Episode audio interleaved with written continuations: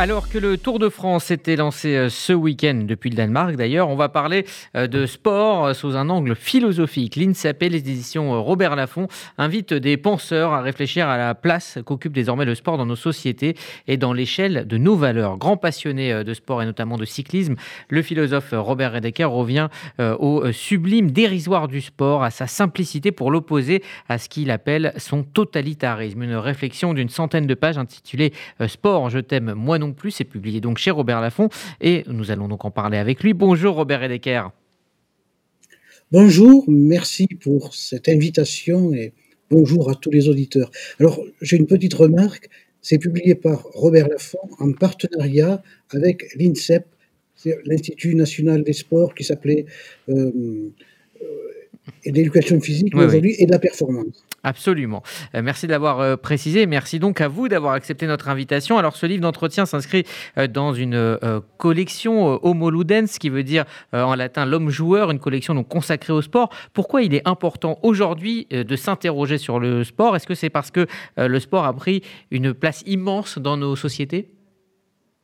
Il est évident que le sport est le, fait, le phénomène euh, social, mais aussi la portée politique est évidente.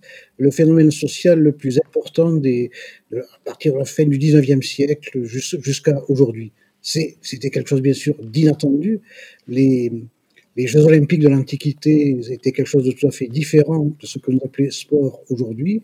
Et jamais on n'aurait pu penser pendant des siècles, des siècles et des siècles que euh, les, les joutes sportives euh, allaient prendre une pareille importance. Alors, l'enjeu, bien sûr, est des enjeux politiques et des enjeux anthropologiques, hein, parce que euh, derrière, petit à petit, se dessine aussi la forme d'un homme nouveau. Voilà euh, les raisons pour lesquelles, depuis bien longtemps, je m'interroge sur le sport. Mais il y a aussi des, raisons personnelles. J'ai été très sportif dans ma jeunesse. Mm-hmm. J'ai été joueur cycliste. Euh, j'aime beaucoup le, le, le, rugby, beaucoup, beaucoup moins le foot, mais pour des raisons liées euh, au rapport entre le foot et euh, le bling bling, le capital, capitalisme, ainsi de suite, vous savez. donc c'est cet ensemble de, de, de, raisons à la fois personnelles, mais aussi philosophiques, politiques, anthropologiques, que je me suis dit il faut penser le sport. Alors, il y a beaucoup, beaucoup d'amour, excusez-moi, il y a beaucoup d'amour et il y a beaucoup de, de critiques euh, aussi euh, du sport. Et vous dites d'ailleurs que euh, la doxa ne perçoit pas très bien les raisons pour lesquelles le sport serait redevable, hein, je vous cite, d'un traitement critique. Pourquoi le sport n'est pas critiquable aujourd'hui? Ben, le, sport est un impensé. Alors, du côté des, des, élites intellectuelles, il est regardé, ou il a longtemps été regardé avec une sorte de, de mépris, réservé à des, aux, classes populaires, euh, avec un mépris aussi. Euh, ben, finalement, il ne s'agit que d'une activité annexe, d'une petite activité de, la vie qui ne concerne que le corps, le corps étant euh, méprisé. D'un autre côté, des élites économiques et politiques n'ont pas du tout intérêt à ce qu'une pensée critique sur le sport émerge dans la société dans la mesure où ces, élites politiques et économiques utilisent, euh, manipulent le sport à leur profit, à des fins soit publicitaires, on voit toute la publicité euh, qui accompagne le sport, mais soit aussi à des fins de communication. On voit bien comment notre président de la République, comme tous les chefs d'État, ou comme Madame le maire de Paris, euh, va utiliser les, les Jeux olympiques de Paris pour des, un, aspect de promotion politique personnelle. Là, on est là dans la com. Hein. Et c'est pour tout cela que le sport est un impensé. Pour, non, je dis une bêtise, c'est pas pour qu'il faut dire, c'est à cause d'eux. Hein. C'est à cause de tout cela que le sport est un impensé dans nos sociétés. Alors vous allez même euh, plus loin, hein. c'est-à-dire que euh, vous comparez euh, le sport à un totalitarisme. D'ailleurs, en rappelant au passage la sympathie qu'avait Pierre de Coubertin pour, pour Hitler, en quoi le sport est un totalitarisme?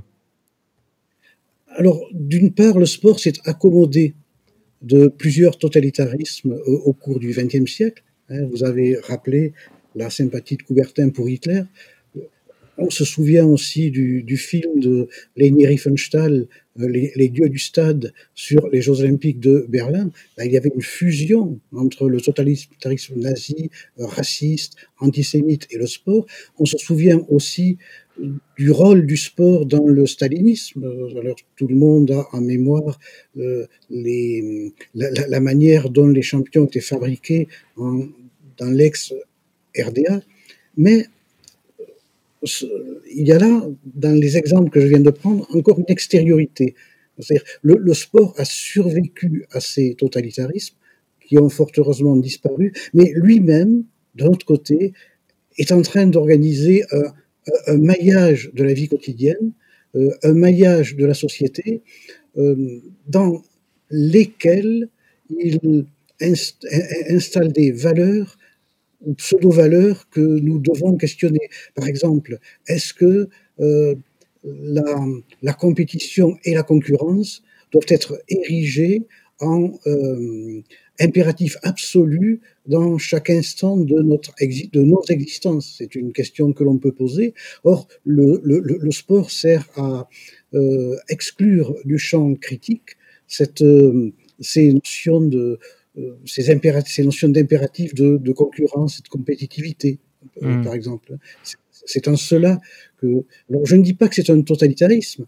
Je, je, je dis que euh, il, y a eu une, une, parenté, une ressemblance avec des totalitarismes.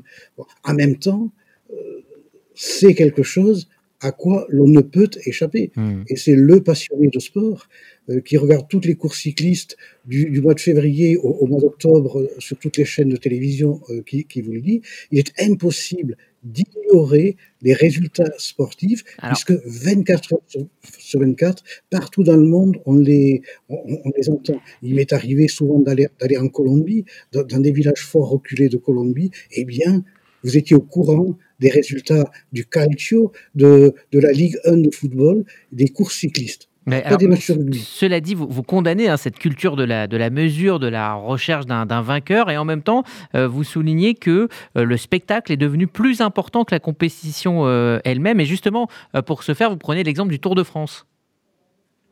Alors, ce week-end, nous avons vécu cela parfaitement. Les trois étapes, du, au moins les deux étapes de samedi et dimanche du Tour de France ont été parfaitement insipides d'un point de vue sportif, sans, ah. sans course aucune. Et euh, les gens se sont quand même tenus devant leur écran de télévision parce que finalement le spectacle, ce n'était pas la course, c'était le paysage. Si bien que le Tour de France, dans des, euh, lorsque la course est inintéressante, se transforme en un vaste dépliant touristique. Mmh et aussi euh, euh, instrument politique, hein, vous expliquez euh, que euh, la mondialisation du sport est une euh, victoire euh, idéologique de l'Europe. Je, vais vous, lire, quelques, extraits. Vous dites qu'avec le sport, toute la, la planète devient Europe, contrairement à ce qu'on dit généralement sur la mondialisation, dans la mesure où la Chine, l'Iran, les États du Golfe Persique, le Maghreb et l'Afrique entrent dans le système compétitif du sport spectacle, du sport de très haut niveau et avant tout du football. Ils entrent dans les valeurs ou devrais-je dire les antivaleurs qui sont celles de l'Occident. Je précise, ils entrent dans les seules valeurs économiques de l'Occident, celles du capitalisme. Est-ce que ça ne va pas Alors, plus loin? une... Euh, est-ce qu'il n'y a pas aussi les, les, les, les, valeurs, euh, excusez-moi, je, je, je, complète, euh, il y a aussi euh, les valeurs morales, c'est-à-dire que par exemple, pour accueillir euh, la, la, prochaine Coupe du Monde, eh bien, le Qatar doit tendre la main à Israël, doit, on va dire, assouplir un peu ses mœurs. Oui, alors je, vais dans ce livre un peu à l'encontre de, tout ce qui est dit euh, aujourd'hui sur le, recul de la mondialisation, sur euh, le fait que la mondialisation serait un, un affaiblissement de l'Europe. C'est pas du tout cela. Les valeurs portées par le sport, en particulier les valeurs économiques, mais aussi des valeurs politiques dont vous étiez en train de, enfin politiques et morales dont vous étiez en train de parler, sont des valeurs typiquement européennes qui sont nées en Europe au moment de, la naissance du, du, alors on va dire du libéralisme, du capitalisme, je voulais, hein, au, XVIIIe siècle. Et euh, au fur et à mesure que les autres ères civilisation, alors évidemment ces valeurs ont aussi été répandu euh, mondialement par le phénomène colonial hein, au, 19e siècle. Mais au fur et à mesure que euh, les autres ères civilisationnelles entrent dans le système compétitif du sport spectacle mondialisé, finalement, euh, ces aires civilisationnelles sont contraintes de s'imbiber, même si elles ne le veulent pas, de ces valeurs qui étaient européennes à l'origine. Mmh Alors, vous pointez euh, aussi euh, du doigt que dans nos sociétés, euh, dans ce siècle du sport, eh bien, le sport est perçu comme le remède à tous les maux de la société, remède au niveau donc de la santé, mais aussi remède social également. Vous, il n'échappe à, n'a échappé à aucun de nos auditeurs que dès que dès qu'un problème surgit dans la société, dès, dès que quelque chose devient douloureux dans la société, on fait appel au sport, on dit ben, le sport va, guérir cela. Voilà, il y a des difficultés d'intégration d'une certaine partie de la jeunesse française, eh bien faisons-lui faire du sport, euh, elle s'intégrera. Mmh. Évidemment, les résultats sont, sont très décevants. Augmentons le temps de sport à l'école euh, et l'école française euh, remontera dans les classements de PISA internationaux évidemment, les résultats seront très euh, décevants. Donc, dans, tous les, secteurs de l'existence collective, lorsqu'on n'a pas de réponse aux mots qui rongent ces secteurs, eh bien, on fait appel au sport.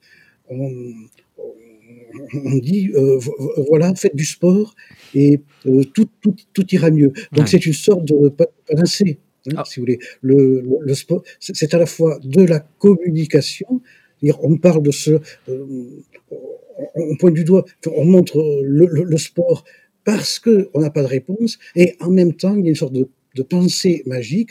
Le sport est la panacée. Euh, faites du sport et tout se résoudra comme ça par magie. Alors le sport ne, peut pas tout. Euh, vous vous euh, interrogez aussi sur cette expression, la beauté du sport, et vous dites que la beauté du sport réside justement dans ce qu'elle a de dérisoire, finalement de, de, pas important. Vous comparez par exemple à l'art, vous, vous dites que ce n'est pas la même chose, on ne peut pas comparer le sport et l'art. Or finalement, alors qu'on part du dérisoire, c'est finalement l'inverse Qui, qui, euh, qui se produit. Le sport est, devenu tout sauf dérisoire aujourd'hui. Oui, c'est-à-dire il n'est pas dérisoire pour euh, ceux dont euh, les intérêts économiques et politiques tiennent au sport, sont dans le sport, mais il est dérisoire en soi. Comparé à l'histoire du monde ou aux grandes œuvres, euh, je ne sais pas, de, de, la musique, ou aux grandes découvertes mathématiques, techniques, etc. Le sport est dérisoire, n'a aucune importance civilisationnelle. Et pourtant, et pourtant, euh, il y a de la beauté. Vous savez, quand je regarde les, les Jeux olympiques, peut-être est-ce aussi votre sentiment, mais je suis fier d'appartenir à l'espace humain, à l'espèce humaine, à cause de la beauté euh, des corps et des exploits de, des hommes et femmes que, que l'on voit à l'occasion des, des, Jeux Olympiques. Je, me dis, euh, mon Dieu, que c'est beau le, corps humain. Voilà, il y a cette beauté-là. Bon. Et pourtant, l'exploit sportif n'est rien du tout.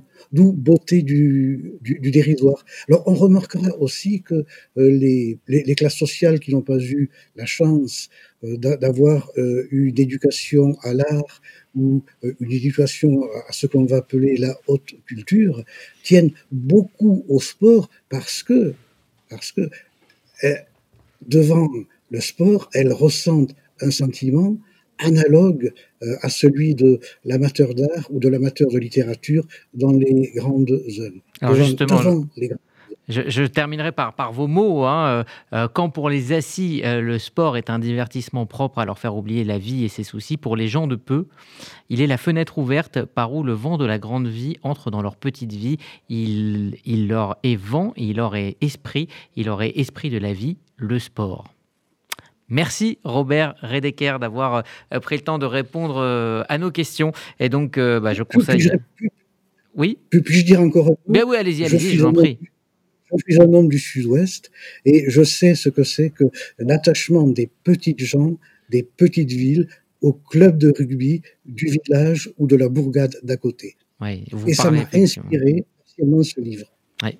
oui, effectivement. Et donc, effectivement, le, rôle euh, social euh, du, sport et, des différentes perceptions du sport, eh bien, vous pourrez y réfléchir euh, donc dans cette collection Homo Ludens, Robert Redeker Sport, Je t'aime moi non plus. C'est donc effectivement publié et par l'INSEP et par Robert Laffont. Merci à vous d'avoir pris le temps de répondre à nos questions. Et bon été sportif à vous.